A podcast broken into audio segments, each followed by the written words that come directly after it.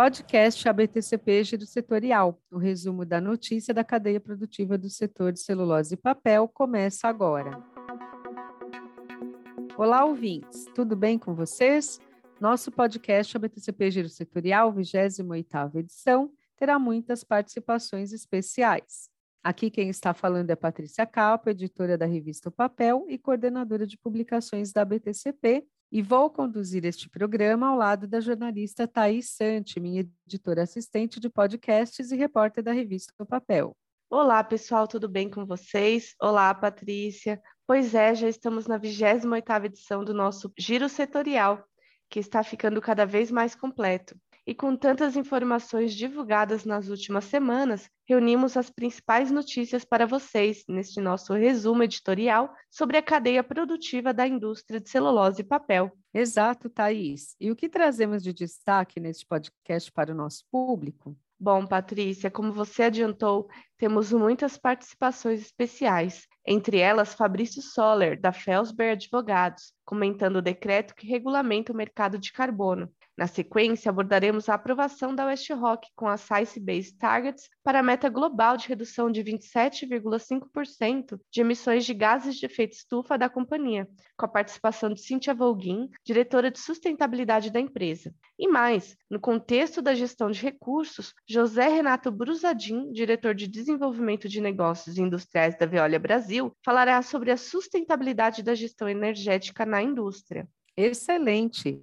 Mas nossas participações não ficam por aqui. Com ênfase em negócios e mercado, apuramos a reestruturação da Londa para um novo ciclo de crescimento da empresa. Falamos com Juliana Almeida Fernandes de Faria, coordenadora comercial da nova unidade de negócios, a Londa Resíduos. Além disso, outro destaque será Carlos Pereira, diretor de operações da Kimberly Clark no Brasil, que nos dará mais informações sobre a aposta da empresa no país como hub de fabricação e exportação de produtos tixo para a América Latina. Isso mesmo, Patrícia. Fechando o nosso programa, conversaremos ainda com João Braga, diretor de projetos e engenharia da Clabin, sobre a nova planta integrada de ácido sulfúrico concentrado, uma inovação da unidade Puma em Ortigueira, Paraná, que aumenta a circularidade de seus resíduos e torna a fábrica autossuficiente no insumo. E lembramos aos nossos ouvintes que durante este programa também vão ouvir outras notícias que aconteceram desde o nosso último giro setorial. Afinal, nosso objetivo é deixar vocês bem informados com conteúdo relevante para que possam contribuir nas áreas em que vocês atuam.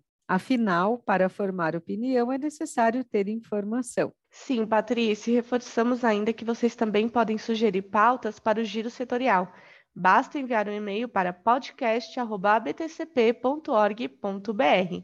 Então chega de conversas, né, Thaís? E vamos dar início ao nosso primeiro bloco de notícias. Foi publicado pelo governo federal o decreto número 11.075, de 19 de maio de 2022, que estabelece os procedimentos para elaboração dos planos setoriais de mitigação das mudanças climáticas, institui o Sistema Nacional de Redução de Emissões de Gases de Efeito Estufa e estabelece alterações na regulamentação do uso de biogás e biometano. Para comentar sobre esse decreto, que é muito relevante para o setor, convidamos o advogado e professor, também colunista da revista O Papel, Dr. Fabrício Soller. Nosso querido Fabrício é sócio na área ambiental do escritório Felsberg Advogados, é consultor do Banco Mundial na ONU e é também da Confederação Nacional da Indústria para Estudos em Resíduos, também palestrante, autor de livros e artigos jurídicos. Com tanto conhecimento e capacitação, ninguém melhor que o nosso convidado para falar a vocês sobre o tema.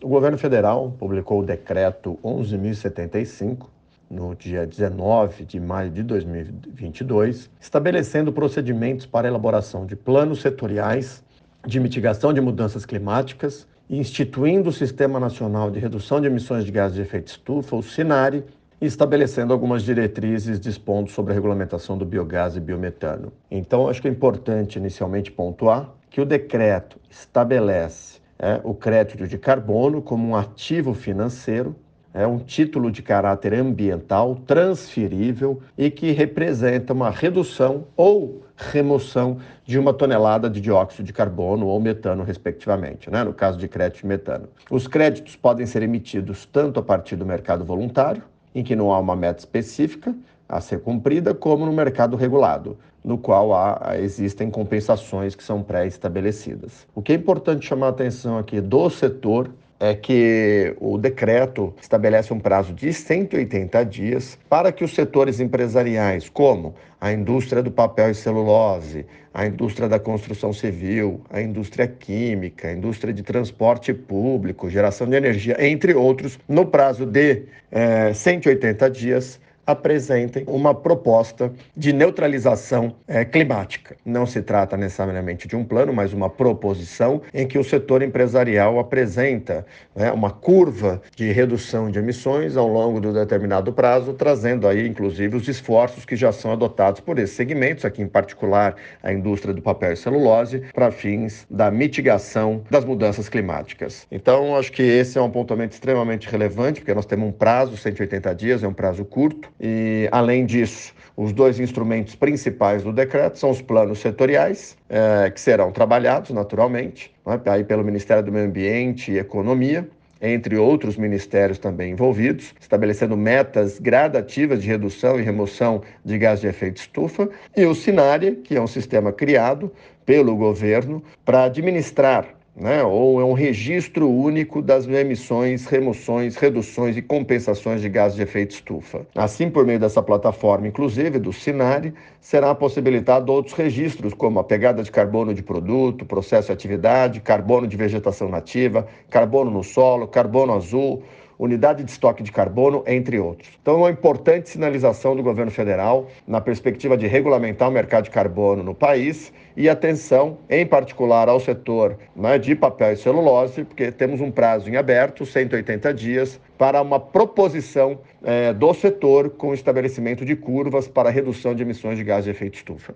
Fabrício, muito obrigado pelos esclarecimentos e por toda a contribuição em nossos podcasts. E vamos seguir acompanhando toda a articulação dos setores industriais, em especial da cadeia produtiva de celulose e papel, nesses próximos 180 dias, com as suas respectivas proposições para o estabelecimento de curvas de redução de emissões de gás de efeito estufa. Caros ouvintes, acompanhem também nas próximas edições do Papel notícias sobre o desdobramento desse tema. Aliás, vale destacar ainda a matéria publicada no dia 26 de maio pelo jornal Valor Econômico sobre a primeira compra de carbono pelo BNDES. Conforme o veículo, essa primeira operação envolveu apenas 10 milhões de reais para testar o modelo e a precificação do carbono. Mas, em entrevista ao Valor, Gustavo Montesano, presidente do banco, deu uma referência sobre o potencial do mercado. Abre aspas, disse ele o BNDES vendeu 70 bilhões de reais em ações listadas em bolsa de valores da Petrobras, Vale JBS e vai pegar parte deste capital que foi desmobilizado para usar no novo mercado mais arriscado. Pois é, Patrícia, o executivo disse ainda que o BNDES vai induzir esse mercado fazendo leilões futuros para comprar créditos, para mostrar para os produtores de carbono que eles podem fazer esse investimento porque há demanda. Excelente, Thaís, mas enquanto o mercado de carbono carbono vai se aquecendo, caros ouvintes, vale destacar os esforços em SD das empresas do setor de base florestal na promoção de uma cadeia produtiva ainda mais sustentável. Temos recebido quase diariamente pautas sobre o comprometimento das companhias com metas de redução de emissões de gases de efeito estufa. Um dos casos é o West Rock, que ampliou na última semana a aceitação da meta global pela Science Based Targets de redução de emissões pela empresa em 27,5% até 2030. Conversamos então com Cíntia Volguin, diretora de sustentabilidade da West Rock Brasil. Cíntia, é um prazer tê-la conosco em nosso programa. Você poderia contar aos nossos ouvintes quais as principais ações que serão realizadas para atingir a meta de redução de 27,5% das emissões pela West Rock? Em maio desse ano, a West Rock obteve a aprovação da Science Based Targets Initiative, também conhecida como SBTI, para suas metas de redução de emissões de gases de efeito estufa em todo o mundo.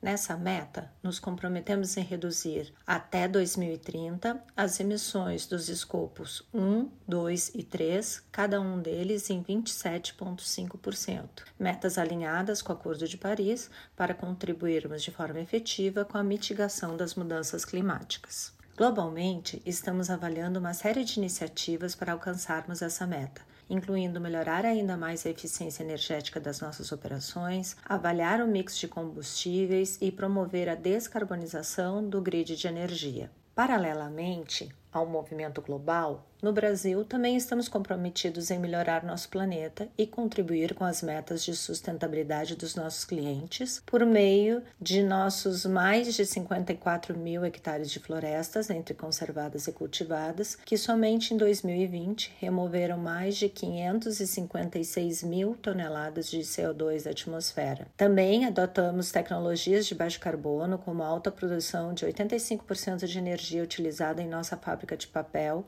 por meio de biocombustíveis, garantindo o uso de energia limpa e de fonte renovável, reduzindo assim as emissões de gases de efeito estufa. Mas seguimos incansáveis na busca por tecnologias e inovações que possam contribuir para os resultados globais da West Rock e para alcançar nossas metas em nível do Brasil, implementando uma estratégia de descarbonização nas nossas operações, colaborando tanto com o aumento da remoção quanto com a redução das emissões de carbono e, assim, colaborando para a construção de um futuro mais sustentável.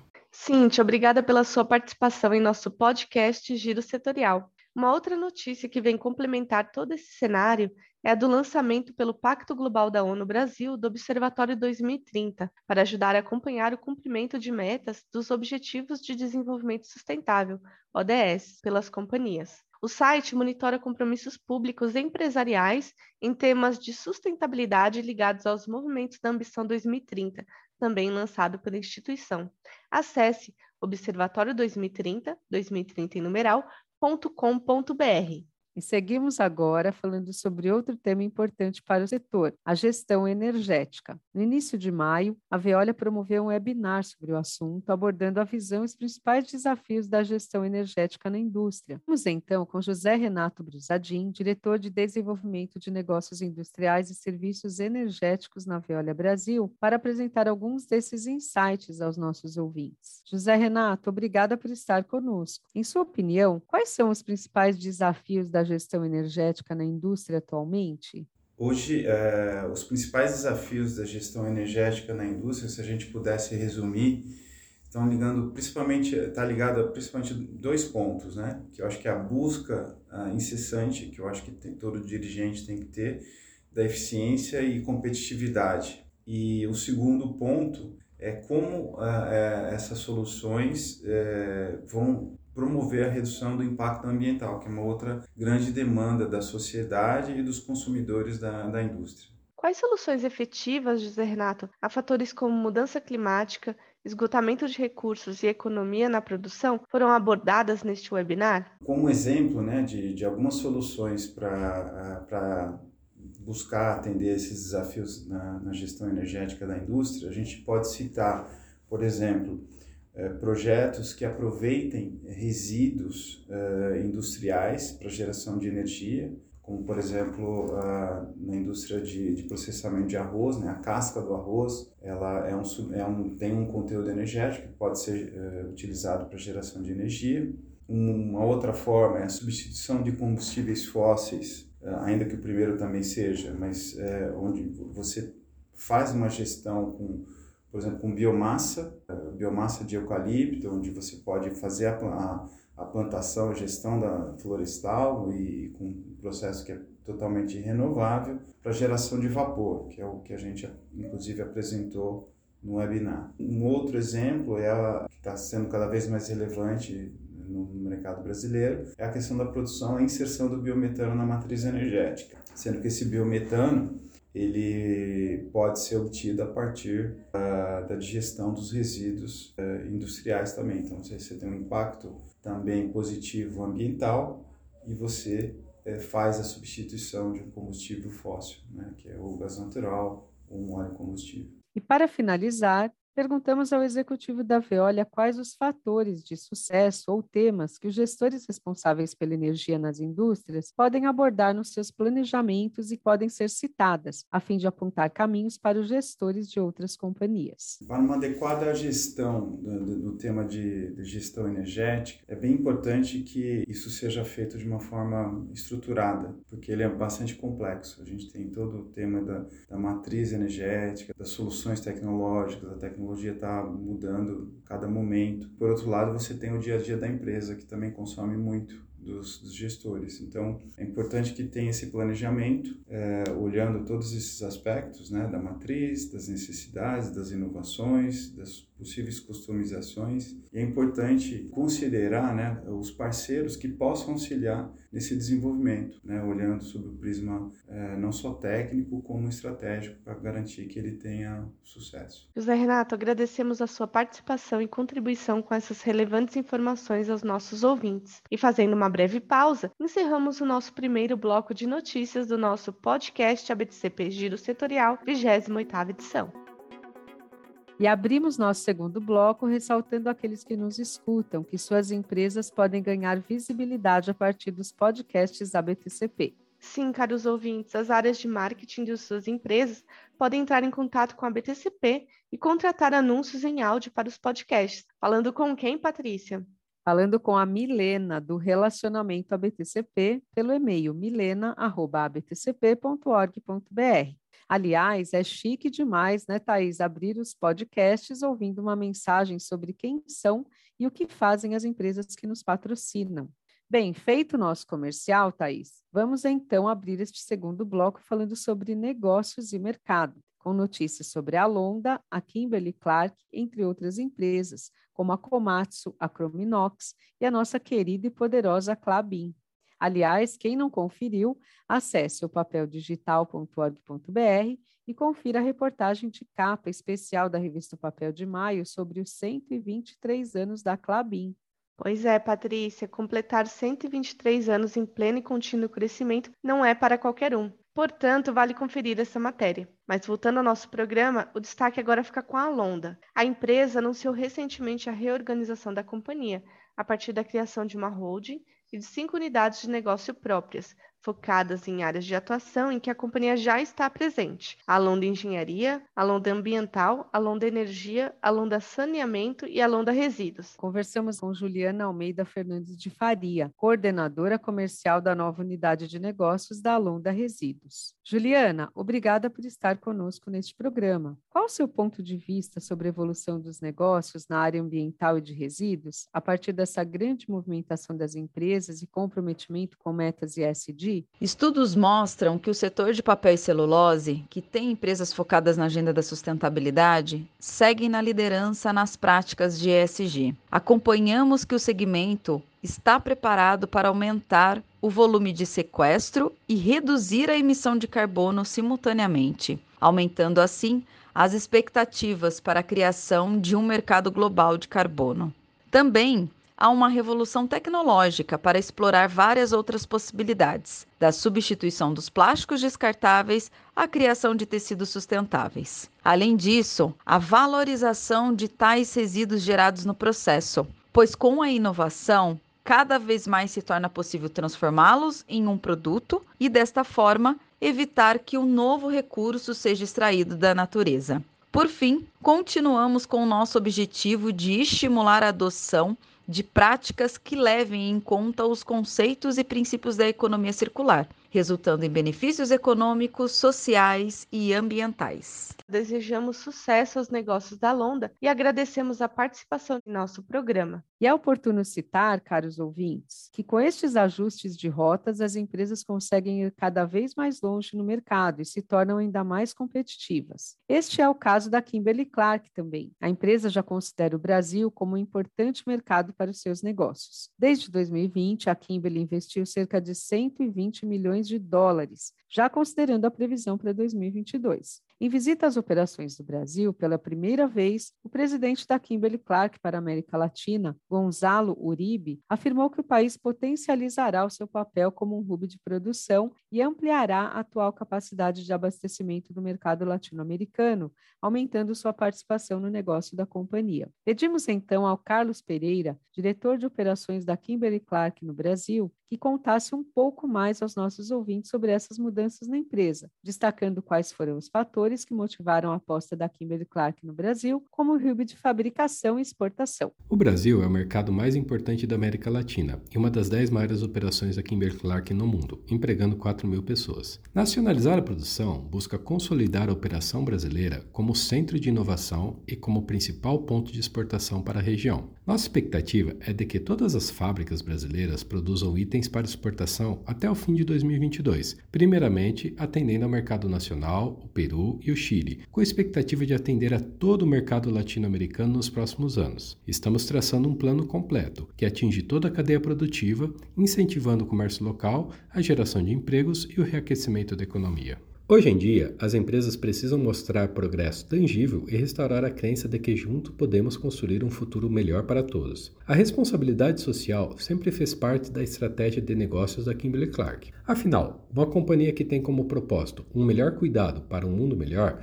não poderia deixar de considerar as dificuldades que existem nas comunidades onde está presente. Nossa estratégia de sustentabilidade 2030 coloca as equipes de marca e inovação para trabalhar na criação de valor compartilhado, com metas para a resolução dos desafios globais. Entre os compromissos estão melhorar a qualidade de vida e o bem-estar de um bilhão de pessoas em comunidades vulneráveis em todo o mundo e reduzir pela metade nossa pegada ambiental.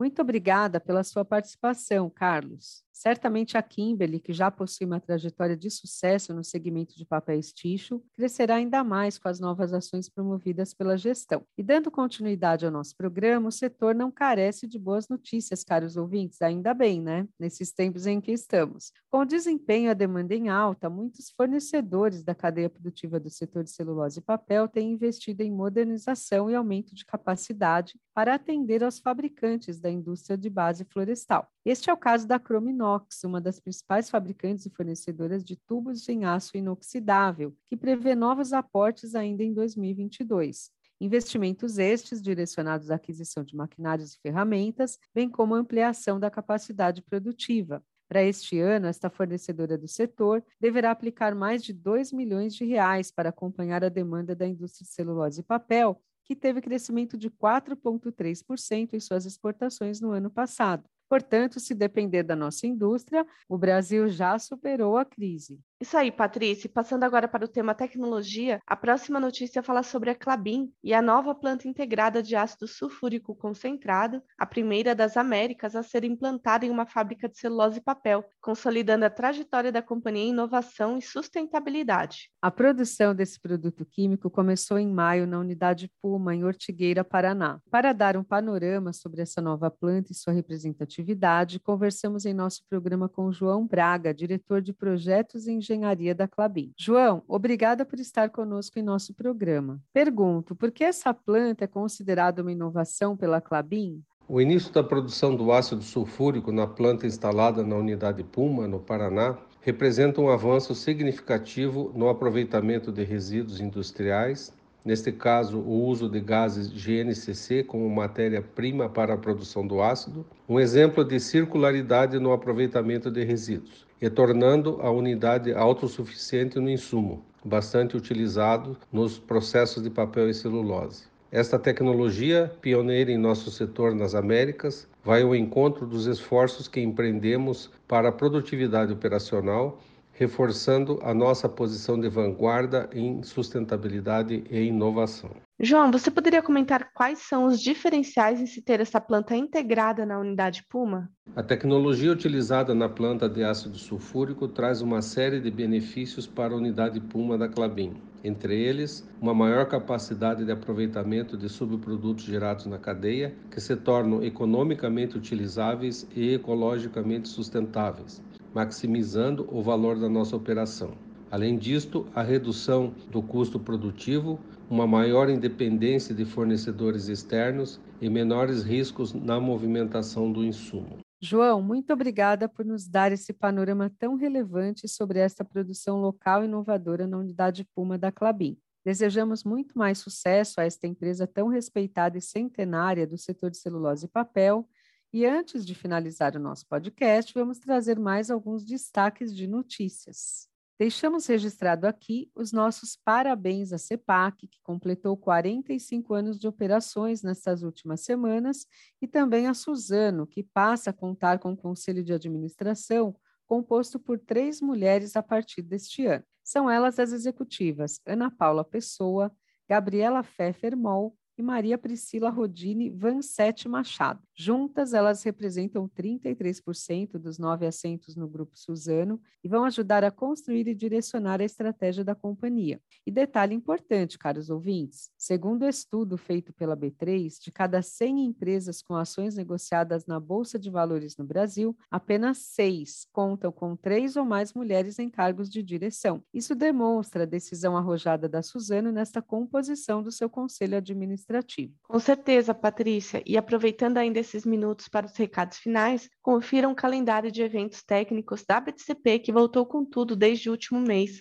Acessem abtcp.org.br para saber mais. Vale destacar aqui também, Thaís, o nono seminário de automação que será realizado em 29 de junho pela BTCP sobre o tema digitalização. O evento presencial acontecerá na unidade da Suzano, em Três Lagoas, Mato Grosso do Sul. E se temos espaço para mais um recado, a votação do Prêmio Destaques do Setor da BTCP está aberta e segue até o dia 4 de julho. Acessem, caros ouvintes, prêmio Destaques do Setor setor.com.br e deixem os seus votos. Vamos participar. É isso aí, Thaís. Agora chega de recados, né? E vamos então para a finalização do nosso programa, concluindo mais uma edição do nosso Giro Setorial. Esperamos que vocês tenham apreciado esses minutos conosco e até a próxima edição dos nossos podcasts ABTCP.